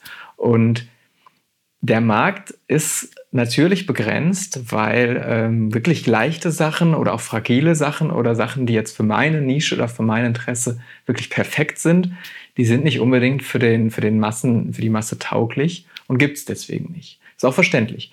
Und so habe ich halt angefangen, irgendwie zu sagen, ja gut, wenn ich diesen Rucksack mit den Schlaufen an der Stelle, mit dem Gewichtsbereich eben genau brauche, wo liegt es dann näher, als den selbst herzustellen? Dann habe ich da so ein bisschen rumentwickelt und meiner Freundin es gegeben. Die hat nämlich dankenswerterweise mir das dann genäht. Und dann habe ich festgestellt, dass es schon irgendwie toll ist, dass man am Ende einen Rucksack vielleicht hat oder irgendwas anderes, was, was, was, man, was einem genau taugt. Aber dass die Entwicklung und das Nähen wenn es in zwei Händen liegt, nicht unbedingt perfekt zusammenpasst. Und deswegen habe ich dann einfach gesagt, das muss aus einem Guss sein. Dann habe ich eben selber angefangen zu nähen, selber äh, gelernt zu nähen. Und ähm, seitdem versuche ich eben genau die Sachen herzustellen, die ich bei so einem Hike and Fly brauche. Angefangen von, von Rucksäcken über ähm, auch Zelte, Schlafsäcke. Ich habe mal auch ein bisschen versucht, Down-Kleidung zu nähen. Das wurde allerdings schwierig. Also alles, was man so, was man so braucht eigentlich. Das ist aber jetzt nicht so, dass du sagst, okay, ich habe hier diesen Rucksack von Hersteller XY, der gefällt mir eigentlich schon ganz gut. Ich pimpe jetzt diese Idee und sage, da haben sie eigentlich die Schnalle ein bisschen blöd gesetzt. In meinem Ding mache ich das anders, sondern du entwirfst wirklich deine eigenen Produkte, wo du sagst, ich habe da eine ganz eigene Lösung, wie ich, wie ich denke, wie man das am besten machen sollte. Ja, so Kleinigkeiten kann man sich natürlich mal super abgucken. Irgendwie spezielle Lösungen für, für jetzt ein Problem, wie befestigt man irgendwas, ein Pickel oder so. Aber wirklich die Ideen, die sich jetzt bei mir durchgesetzt haben, ähm, die ich täglich gerne benutze, sozusagen bei einem Hike and Fly, die habe ich eigentlich mehr oder weniger selbst entwickelt. Und für mich ist das auch wirklich absolut die Erfüllung, so stundenlang nachts über so ein Problem zu brüten, irgendwie die perfekte Lösung zu finden, die dann auch noch nichts wiegt und äh, das dann irgendwie dann auch umzusetzen. Also das finde ich ist wie eine eigene Disziplin nochmal an sich. Gibt es eigentlich in dieser Hike-and-Fly-Szene sowas wie so eine Do-it-yourself-Community, die es ja in anderen Bereichen auch also durchaus gibt. Also, dass du dich mit anderen austauscht und sagst, pass mal auf, ich habe jetzt diese Rucksackmodell so entworfen und ich zeige euch mal mein Schnittmuster, was haltet ihr davon und sonstiges und man tauscht sich dann da in irgendwelchen Chatgruppen so aus. Gibt sowas? Also nimmst du an sowas teil? Es gibt mit Sicherheit Leute, die im Hike-and-Fly-Bereich auch selbst nähen, äh, aber worauf ich zurückgreife, ist eher die Community, ähm, die viel größer ist im Wanderbereich. Es gibt so ein bisschen dieses Ultraleicht-Tracking-Forum oder so, also Leute, die hauptsächlich am Berg unterwegs sind, die jetzt nicht unbedingt mit Fliegen zu tun haben, die ähm, aber wahnsinnig engagiert sind in diesen Foren, ähm, eigene Entwürfe zu posten. Da, da kann man sich sehr gut austauschen. Also da, die sind auch wirklich absolute Grammjäger unterwegs, noch jenseits von dessen, was ich noch für vertretbar halte. Aber nein, da ist viel, viel Expertise im Netz und ähm, viele Ideen und vor allem Ideen über äh, Expertise über Material und dieser ganze technische Hintergrund, der, den kann man da sehr gut abgreifen. Auf welches deiner Produkte bist du besonders stolz? Ich glaube, ist schwierig zu sagen. Also ich habe einen Rucksack gemacht, der ähm, gar nicht so besonders ist, aber wo ich gemerkt habe, dass ich den einfach grundsätzlich auch gekauften Produkten dann immer vor, vorgezogen habe, weil er irgendwie einfach funktioniert. Also er funktioniert für mich am besten. Und ähm, das macht es ja irgendwie aus auf der einen Seite. Auf der anderen Seite, technisch bin ich, glaube ich, am, am stolzesten auf einen Quilt, also einen offenen, halboffenen Schlafsack, weil der einfach anspruchsvoll zu, zu designen war, anspruchsvoll zu konstruieren und zu nähen. Richtig Daunenschlafsack. Genau, also richtigen Daunenschlafsack ähm, mit ähm, Rücken offen, weil dort liegt man die Daunen ja eh nur platt. Ähm, und den habe ich auch schon getestet und der funktioniert super und wie ein gekauftes Produkt, nur genau auf meine Körpergröße, genau mit so viel Down, wie ich es gern mag, ähm, wenn ich draußen schlafe. Deswegen funktioniert er perfekt. Und wiegt ein Drittel weniger als normaler, weil einfach dieses Rückenteil fehlt. Genau, also jetzt im Vergleich zum, zum Schlafsack wiegen die natürlich weniger oder ich sag mal, man hat einfach mehr Wärmeleistung bei gleichem Gewicht, weil ja die Daunen oben sein können. Und wirklich isolieren, ähm, das tut ja dann die Matratze in dem Fall. Da, dafür ist sie ja im Grunde da. Ähm, wiegt dann ein bisschen weniger. Das Konzept habe ich mir jetzt nicht überlegt. Also das Konzept Quilt, natürlich gibt es das. Aber so, wie der so ausgestaltet ist, wie so eine Fußbox, wie, wie, wie es detailliert, detailliert oder nicht, ähm, da habe ich schon genau meine Wünsche irgendwie berücksichtigt. Wie häufig sind deine Touren denn dann eigentlich so Mehrtagestouren oder dass du sagst, ich steige auf, übernachte vielleicht einmal und am nächsten Morgen fliege ich runter oder sonstiges. Also selten tatsächlich, aber es ist etwas, was ich jetzt angefangen habe im letzten Jahr und was für mich eigentlich die ja die Weiterentwicklung natürlich ist. Also Biwak fliegen nicht unbedingt im Sinne von Biwak fliegen, dass man eben sehr viel mit dem Gleitschirm zurücklegt, aber einfach Touren, die über eine Nacht oder über zwei gehen, in denen man auch weitere Strecken zurücklegen kann oder große Touren machen kann mit Übernachtung. Das ist für mich so ein bisschen ein ganz spannendes Thema aktuell in diesem Jahr und auch in den kommenden Jahren, denke ich, wird es auch ein sehr großes äh, Fokus auf dieses Thema geben. Gibt es irgendwie einen so einen Hike-and-Fly-Traum, den du noch hast, wo du sagst, das will ich auf jeden Fall in nächster Zeit angehen? Konkre konkreten Traum habe ich nicht, aber es ist tatsächlich dieses, dieses Biwak and Fly, was mich sehr, sehr reizt. Ähm, und auch damit verbunden die Entwicklung von, ähm, von den ganzen Materialien, von den Zelten und all, all diesen Sachen. Das reizt mich sehr. Ähm, was ich unbedingt gerne machen möchte als rein Hike-and-Fly-Traum ist, ähm, von einem hohen Berg zum Meer zu fliegen. Also habe ich schon überlegt, was ich da anbiete. Da könnte ich zum Beispiel, könnte man auf Lombok den Rinjani, Mount, äh, Mount Rinjani, also einen Vulkan besteigen. 3700 ist der. Und da würde ich sagen, da komme ich auch mit einem Pi oder vielleicht auch mit einem Bantam, komme ich direkt an den Strand und das würde mich irgendwie reizen. Also das kann man natürlich auch mit einem niedrigen Berg machen, aber so richtig so weit fliegen und einfach über Dschungel, über Stein, über vielleicht am besten aus dem Vierenfeld noch starten und dann eine halbe Stunde später im Sand stehen bei, bei 35 Grad, das, das ist irgendwie mal eine interessante Erfahrung. In dieser ganzen Entwicklung, die du jetzt mit Hike and Fly gemacht hast oder mit dem Fliegen allgemein auch, hast du da auch irgendwann mal Rückschläge für dich erlebt? Ja, tatsächlich. Also ein, zwei kleinere, wo ich einfach sage, dieses Risiko bin ich vielleicht nicht mehr bereit einzugehen, wo ich sage, okay, das hat jetzt funktioniert, das hat geklappt, der Start war einfach riskant, das hat aber geklappt, aber das würde ich nicht nochmal machen. Also da habe ich einfach daraus gelernt, zu sagen, das war irgendwie für mich ein bisschen, da habe ich kein gutes Gefühl mit gehabt im Nachhinein. Und dann mache mach ich das auch nicht mehr. Aber was im Größeren war tatsächlich, ich habe ähm, so ein bisschen Thermikangst bekommen. Also ich habe am Anfang dadurch, dadurch natürlich wahnsinnig, ich, kam, ich bin ja Sportler, also ich bin da reingekommen, wollte wahnsinnig schnell gut werden in allem, habe dann natürlich schnell zu hochklassifizierten äh, Schirmen gegriffen und habe gedacht, äh, das geht gut und es ging auch gut. Ich habe jetzt nie einen nennenswerten Zwischenfall gehabt, Klapper oder sonst was, aber ich habe mich damit nicht gut gefühlt und ich habe ein bisschen Thermikangst bekommen tatsächlich. Ja, eben Angst, nicht runterzukommen, paradoxerweise. Äh, hatte auch zwei, drei Erlebnisse mal so, wo, wo, wo ich in äh, Konvergenzen gesteckt habe und so mit einem hochklassifizierten Schirm. Und ja, die habe ich auf jeden Fall erlebt und dann so ein bisschen Angst eben auch bekommen, ähm, die mich begleitet hat. Aber ich bin dann einfach auf, konsequent auf einen A-Schirm, also auf den Pi wieder zurückgegangen und von jetzt von da aus wieder langsam hoch und muss auch keine hochklassifizierten Schirme mehr fliegen, erstmal in den nächsten Jahren. Aber die Thermikangst ist jetzt weg. Sie ist auf jeden Fall in einem guten Rahmen, wo sie mich nicht stört. Aber ich kann mir vorstellen, dass wenn ich jetzt doch irgendwie mit dem Xi- und Ligo-Zeug in, in einem Lee oder in einem schwierigen nicht einschätzbaren Bereich irgendwo fliege, dass die schon auch mal wieder auftaucht. Also das, das will ich nicht ausschließen. Deswegen gucke ich, dass ich da auch eher ein bisschen konservativ rangehe an die Sache. Wie hat das Fliegen dein Leben verändert? Ich glaube, das Fliegen war so der erste, erste Sportart von relativ vielen, die ich schon gemacht habe, wo ganz viele Sachen, die ich gerne mache, zusammenkommen. Also angefangen von der Gemeinschaft über diesen planerischen Aspekt, dass ich Sachen selbst nähen kann, dass ich äh, ja, einfach, dass da alles zusammenkommt und ich so ein bisschen die Sachen, die ich gern mag und kann, ja, ausleben kann. Und das hatte ich vorher so nicht, deswegen ist es für mich schon auch eine Zeit lang wirklich so eine Art Sucht geworden. Ähm, mittlerweile habe ich das wieder ein bisschen entspannter unter Kontrolle. Aber ähm, das war es auf jeden Fall. Ich habe wahnsinnig viele Erfahrungen gemacht dadurch. Hat sich ein ganz neues ähm, Bereich, ein ganz neuer Bereich für mich geöffnet auch. Und ich würde sagen, hat mein Leben noch dahingehend auch verändert, dass ich auf Dauer schon plane, auch in die Alpen zu ziehen, also runterzuziehen, ähm, um das dann eben nicht mit diesem Aufwand und dem CO2-Abdruck machen zu können.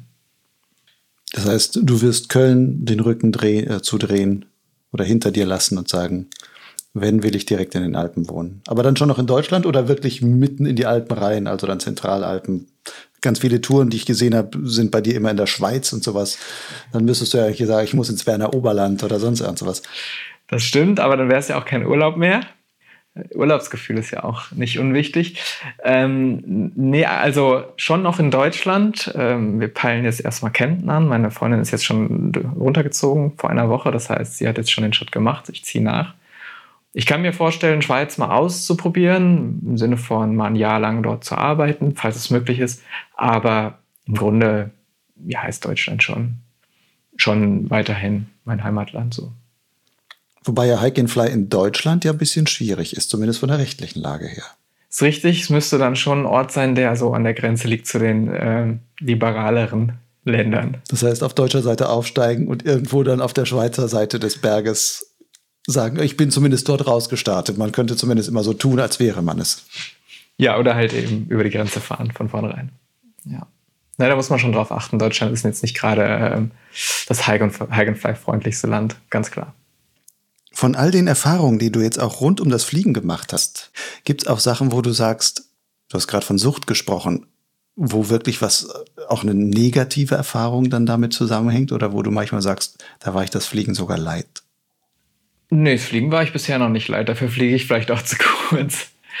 Negative Erfahrungen, die ich so beobachte, sind vielleicht, dass ähm, dass Leute vernachlässigen, dass es sich doch um einen Sport handelt, der auch ganz schnell ja auch ernst werden kann. Also zum Beispiel, indem sie sagen, ja, ich fliege ja schon eine Weile und deswegen kann ich überall starten oder ich kann starten, aber eigentlich trainieren sie es nicht und, und können es auch nicht und bringen sich dann in Gefahr. Also eigentlich, wenn man sich an jeden Startplatz, an jeden offiziellen Startplatz in Deutschland, in der Schweiz ist es ein bisschen besser setzt, dann sieht man doch einen gewissen Prozentsatz an sehr gefährlichen Starts, leichtsinnig gefährlich, würde ich sogar sagen. Woran liegt das? Also warum ist es auch in der Schweiz besser als in Deutschland aus deiner Sicht? Ähm, ich denke, in der Schweiz ähm, muss man sagen, hat die Ausbildung ein höheres Niveau, was hauptsächlich damit zusammenhängt, dass sie länger ist und dass darauf geachtet wird, dass mehr Erfahrung vorhanden sein muss, um das Privé, also den Schein dort zu machen. Und weil es in der Schweiz, denke ich, auch viele Flieger gibt, die einfach nah an den Bergen wohnen. Und in Deutschland gibt es auch viele Flieger wie uns, die eben im Flachland wohnen und für die das die eine Urlaubswoche ist im Jahr oder die zwei und die vielleicht sonst auch nicht zum Trainieren kommen, aber dann auf jeden Fall gern fliegen möchten und sonst nicht viel mit den Bergen zu tun haben, auch mit den Eigenheiten da und dann einfach ähm, Sachen machen, die sie vielleicht gar nicht so richtig gut einschätzen können in dem Moment. Ja, das sind ja auch so gerade Flachland-Tiroler, sage ich mal, also auch von vielen, was, was du jetzt sagst, man braucht ja bestimmte Startskills, um auf so steilen Startplätzen oder das einschätzen zu können, dort sauber rauszukommen. Aber wenn man dort nicht ist und dort nicht hinkommt, gibt es ja eigentlich auch gar keine Chance, das zu trainieren. Man muss ja schon überhaupt in, unter solche Bedingungen erstmal hinkommen. Ja gut, das stimmt, aber ich sag mal, klassisches Groundhandeln kann man ja überall. Und wenn man ein bisschen Glück hatte, ich hatte das Glück und ich weiß, dass es auch hier in der Gegend überhaupt auch ein paar Möglichkeiten gibt, dann kann man das auch an einem, an einem Hang machen, an einer kleinen Wiese die geneigt ist, sodass man, wenn der Winter ansteht, äh, schon auch seine 20, 30 Starts hintereinander mal eben kurz machen kann. Starts und Landungen fliegt vielleicht nur 10 Meter, aber das ist ja schon ein Wahnsinns Erfahrungsvorsprung. Also das würde ich grundsätzlich auch jedem empfehlen, das einfach wahrzunehmen, zu schauen, wo kann ich in der Gegend einfach ähm, sowas machen. Ja, es gibt überall Übungshänge, ähm, kleinere. Und wenn man mit den Leuten spricht, sind die meistens sehr nett. Und wenn man sagt, ich mache das für meine Sicherheit, sind die auch meistens sehr offen. Wenn jetzt jemand kommt, der sagt, okay, ich kann so eigentlich schon ganz vernünftig starten und sowas, ich würde gerne auch mehr Hike and Fly machen. Jetzt zum Abschluss, sag mal, was wäre so eine empfehlenswerte Tour, wo du sagst, das ist eigentlich zum Einstieg auch vom Gefühl, was man dann hat oder von, von den er Erlebnissen, die man hat, das wäre etwas, wo du sagst, das ist ähm, ja ein schöner Einstieg. Das ist eine wirklich schwierige Frage. Da muss ich irgendwie tausend Touren durchgehen. Ich kann auf jeden Fall, ähm, würde ich sagen, den Gniepen empfehlen. Wo ist das? Das ist in der Nähe von Zürich, also Züricher See. Überhaupt diese ganze Seenlandschaft dort. Ähm, man hat einfach einen, sehr ansprechenden, auch geologisch ansprechenden Aufstieg. Da ist dann irgendeine Platte abgebrochen oder was auch immer. Also auf jeden Fall was Interessantes fürs Auge. Und ähm, man hat oben einfach einen sehr leichten Startplatz, der, der nicht, der viel verzeiht. Und gleichzeitig aber einen Rundumblick in die Berge. Die weißen Berge stehen ja meistens dann auch hohe Berge rum, aber gleichzeitig auch ins Seenland und zwar nicht einfach nur so ins flache Seenland, wie jetzt vielleicht ähm, am Hochgrad oder so in Deutschland, sondern auch noch Seenland Richtung Berge erst noch. Also irgendwie einfach eine wahnsinnig schöne Szenerie mit einem, mit einem Startplatz, der in zwei Richtungen geht oder in drei vielleicht sogar, wo man einfach eine sehr hohe Abflugwahrscheinlichkeit hat. Sehr einfach und trotzdem wahnsinnig schönen Flug. Kann ich sehr empfehlen. Wie bist du auf den Gniepen gekommen? Ich bin, glaube ich, vorbeigefahren. und hast aus dem Autofenster raus mit einem Augenblick da hoch gesagt, das muss ein schöner Berg sein zum Fliegen, oder wie? Man sieht da eine Wiese und man sieht dann auch den Abbruch und den, dass da irgendein Weg lang gehen muss, vermutlich. Und dann habe ich gedacht, das gucke ich mir mal an. Und es ist ja ein relativ bekannter Hike and Fly Berg. Ist jetzt kein Geheimtipp in dem Sinne. Findet man den Gniepen in deinen Videos? Ja, es gibt ein Gniepen-Video. Also Leute, guckt euch ein Gniepen-Video an, dann wisst ihr, wo ihr am besten, zumindest in der Schweiz, mit Hike and Fly beginnen könnt. Empfohlen von Florian. Florian, ich danke dir sehr für deine Ausführungen über dein ganzes eskalierende Hike and Fly Hobby.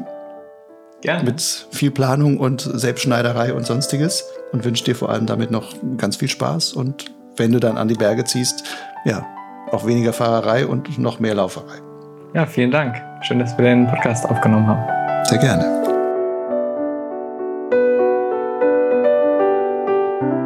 Halt, stopp, halt, stopp. An dieser Stelle ist der Podcast noch nicht ganz zu Ende. Denn im direkten Anschluss an unser Gespräch offenbarte mir Florian, dass er auch gerne etwas zur Gleitschirm-Pilotenausbildung gesagt hätte. Also drückte ich noch einmal die Aufnahmetaste und so gibt es einen kleinen Nachschlag. Wo du ja selber Lehrer bist, du hast ja auch einen didaktischen Hintergrund und sowas. Jetzt hast du auch eine Flugausbildung gemacht. Hast du die denn als gut erlebt oder würdest du sagen, nee, eigentlich könnte man da einiges besser machen? Also als gut habe ich die schon erlebt. Wir hatten viel Spaß, sage ich mal. Ähm, jetzt lernpsychologisch oder didaktisch, ähm, wenn man ehrlich ist, ja, war das, ich sag mal, da, da wäre jeder Referendar durchgefallen bei uns. Das war einfach, ist einfach veraltet, würde ich sagen. Also das, was man weiß über die Lernpsychologie oder das, was man weiß über Motivation und Didaktik, das wird, das kommt in so einer Standard-Gleitschirmausbildung eigentlich, spielt das überhaupt keine Rolle. Sprechen wir jetzt von der theoretischen Ausbildung oder auch die praktische Ausbildung ist auch nicht didaktisch genug? Oder? Ja, hauptsächlich, hauptsächlich über die theoretische Ausbildung. Also in der praktischen Ausbildung gibt es ja insbesondere in den Fortbildungen schon einfach einen ganz großen Erfahrungsschatz und so weiter. Aber was die Theorie angeht, die meisten Leute, die meisten Lehrer habe ich das Gefühl, mein Gefühl auch so ein bisschen, was ich mit Leuten darüber geredet habe, ist, dass sie es eher so als Pflicht sehen. Also es gibt eben diesen Theorieteil, den muss irgendjemand hier lehren. Wer macht das? Ne? Hoffentlich findet sich jemand. Und die Leute, die das dann machen, sind vielleicht begeisterte Flieger, haben natürlich, aber ist auch okay und auch verständlich, haben natürlich häufig mit Lehre überhaupt nichts zu tun. Ne? Die sind vielleicht dann äh, Maschinenbauer äh, in ihrem anderen Leben und machen das so als Urlaub und ein bisschen ganz nettes Geld verdienen. Und das spiegelt sich natürlich dann wieder. Also, und das, das sind genau die Erfahrungen, die ich eigentlich auch gemacht habe. Und da muss ich echt sagen, da, da würde ich schon fast gerne ein Bewusstsein für schaffen, dass da eigentlich noch viel, da ist noch viel Potenzial. Viel Potenzial drin.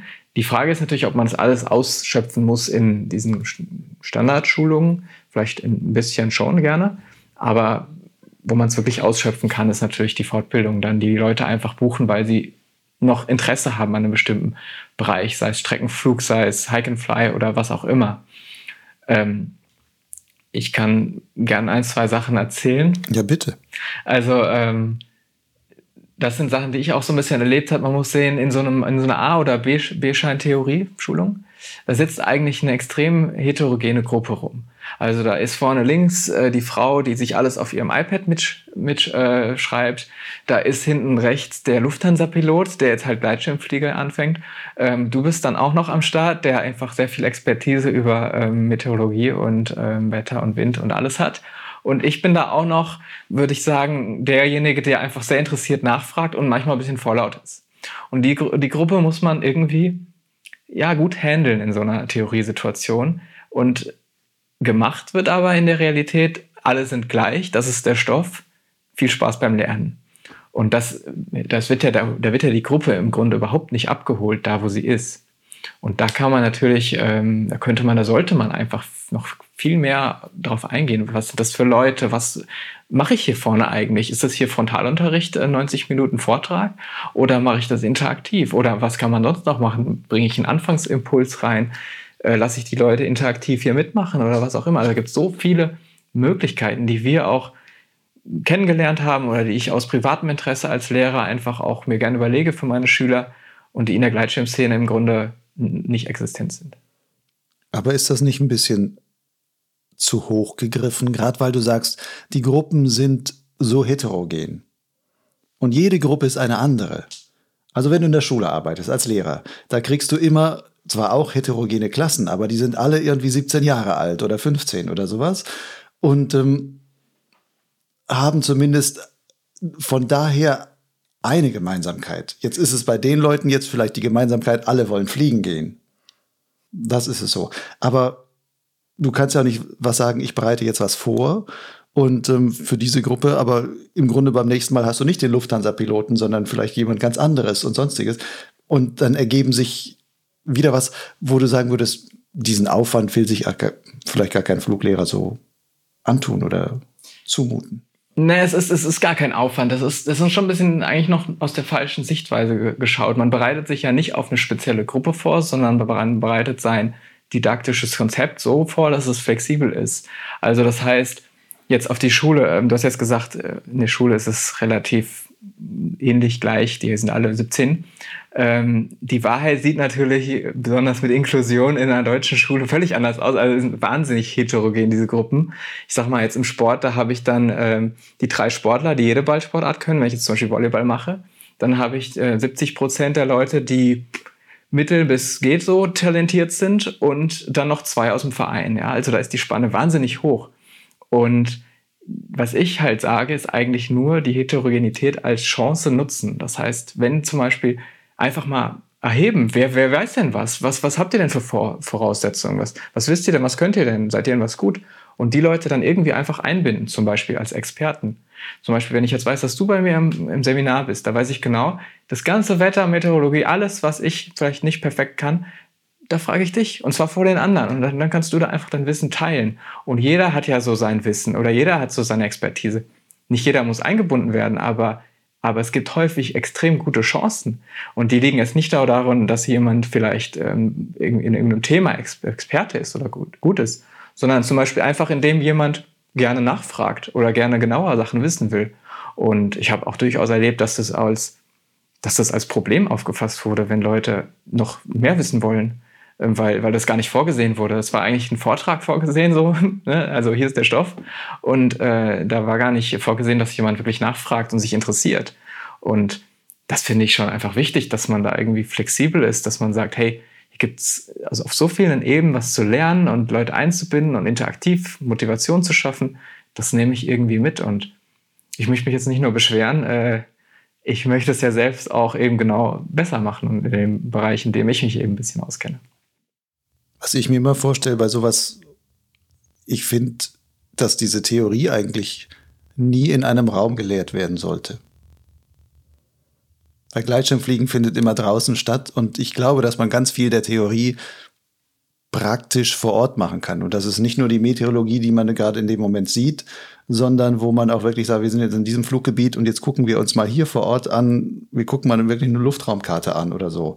Und wenn man wir hier, wir wollen mal dahin fliegen und dahin planen, äh, was müssten wir denn da beachten? Und warum ist dieser Luftraum so und so zu beachten? Oder was, was heißt das denn? Und dann könnte man wahrscheinlich da praxismäßig die Leute viel eher abholen, weil die dann gucken in die Landschaft raus und sagen, ach, da hinten fängt das schon an. Oder, ach, hier darf ich nur, was heißt das denn? Ich darf nur bis 2400 Meter hoch, das ist nicht höher als der Berg dort hinten oder so. Dann kriegt man ja vielleicht eine ganz andere Relation dann dazu auch. Ja, da, da sprichst du einfach einen super wichtigen Punkt an, und zwar Praxisbezug. Als ich zum Beispiel in der B-Schein-Theorie saß, da, da war mir gar nicht klar, lerne ich jetzt einfach, sitze ich jetzt hier für die Fragen in der Prüfung? Sitze ich jetzt hier, weil ich das später brauche im Flug? Ähm, und das konnte mir auch der Lehrer nicht beantworten. Ich habe ich hab gesagt, ja gut, wenn wir das jetzt hier einfach nur durchknallen, dann lass uns doch wenigstens einfach korrekt auf die Fragen Bezug nehmen, damit wir dann wenigstens die Prüfung einfach easy bestehen. Aber nee, das war dann auch nicht gefragt. Sollte schon so ein Mittelding sein. Da habe ich mir gedacht, gut, da fehlt mir hier aber wirklich der Praxisbezug, den du ja ansprichst. Man kann nicht alles draußen machen oder so, aber es sollte eben schon eine Verknüpfung haben oder es sollte eben schon Praxisbeispiele haben oder interaktiv sein, dass die Leute wirklich anfangen müssen zu denken und nicht nur zu sitzen. Und ähm, manche Sachen davon kann man dann auch am besten einfach draußen machen. Da muss man eben rausgehen am Ende. Du hast vorher auch gesagt, du planst vielleicht selber im Hike-and-Fly-Bereich irgendwelche Fortbildungen anzubieten oder sowas. Was würdest du da dann machen? Und wie würdest du das dann machen? Ich stelle ja fest, dass viele Leute eben anfangen zu fliegen, auch mit dem Ziel, Hike-and-Fly zu machen, so wie ich das gemacht habe.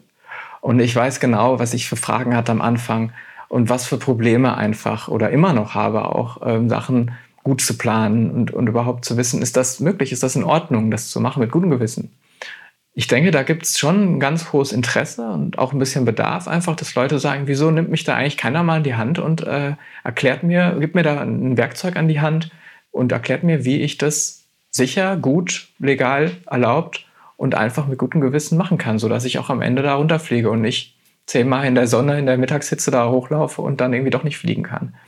Und ja, das würde ich gerne anbieten. Und ich würde das auch gerne so anbieten, dass es die Leute wirklich mitnimmt und dass das wirklich motivierend und irgendwie erfrischend ist und nicht ähm, Theorie und Praxis da irgendwie als zwei verschiedene Sachen trennen, die nichts miteinander zu tun haben. Und dafür gibt es viele Möglichkeiten, auch aus meinem Schulalltag ganz doof gesagt, ähm, die man einfach nutzen kann. Und das möchte ich gern ab nächsten Jahr wahrscheinlich anbieten. Wenn du das dann machst, unter welchem Namen würde man das dann da finden? Auch Peak and Fly oder ist das so deine Markenname? Genau, das ist, das würde man auch unter Peak and Fly finden. Also es befindet sich gerade im Aufbau, dass man sich auch, äh, ja, die Infos werden wahrscheinlich erst Anfang nächsten Jahres kommen. Vielleicht gibt es eine Möglichkeit, demnächst sich auch einzutragen. Dann, dann kann man die direkt erhalten, wenn man da interessiert ist, ganz unverbindlich.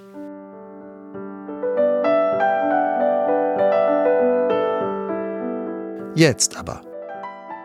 Wenn du noch mehr über die Projekte von Florian Hofmeister erfahren willst, so findest du in den Show Notes zu dieser Folge auf Lugleitz einige weiterführende Links. Lugleitz ist der Gleitschirmblog, zu dem Potsglitz als Podcast gehört. Ich bin der Produzent beider Angebote. Mein Name ist Lucian Haas. Wenn du schon ein Förderer von Potsglitz und Lugleitz bist, danke. Wenn nicht, dann unterstütze mich doch dabei, der Gleitschirmszene weiter dienlich zu sein – als freier Journalist investiere ich viel Zeit hier hinein und die will irgendwie finanziert sein, zumal das kein Hobbyprojekt ist, sondern Teil meiner Arbeit, von der ich lebe. Als Förderer von Potsglitz und Lugleitz musst du dich zu nichts verpflichten. Es gilt nur diese einfache Regel. Du darfst geben, wann, so oft und so viel du willst. Das kann ein einmaliger oder auch wiederkehrender Förderbeitrag sein. Du entscheidest. Zahlungen sind ganz einfach per PayPal oder Banküberweisung möglich. Alle nötigen Daten findest du auf meinem Blog Lugleitz und zwar dort auf der Seite Fördern. Lugleitz steht im Netz unter lugleitz.blogspot.com. Lugleitz schreibt sich L-U-G-L-I-D-Z. Falls du dir unsicher bist, welche Summe vielleicht angemessen wäre, dann mache ich dir einen unverbindlichen Vorschlag. Wie wäre es mit einem Euro pro Podcast-Folge und zwei Euro pro Lesemonat auf Lugleitz? Selbst übers Jahr zusammengerechnet ist das für dich immer noch günstiger als die Abogebühren eines klassischen Magazins.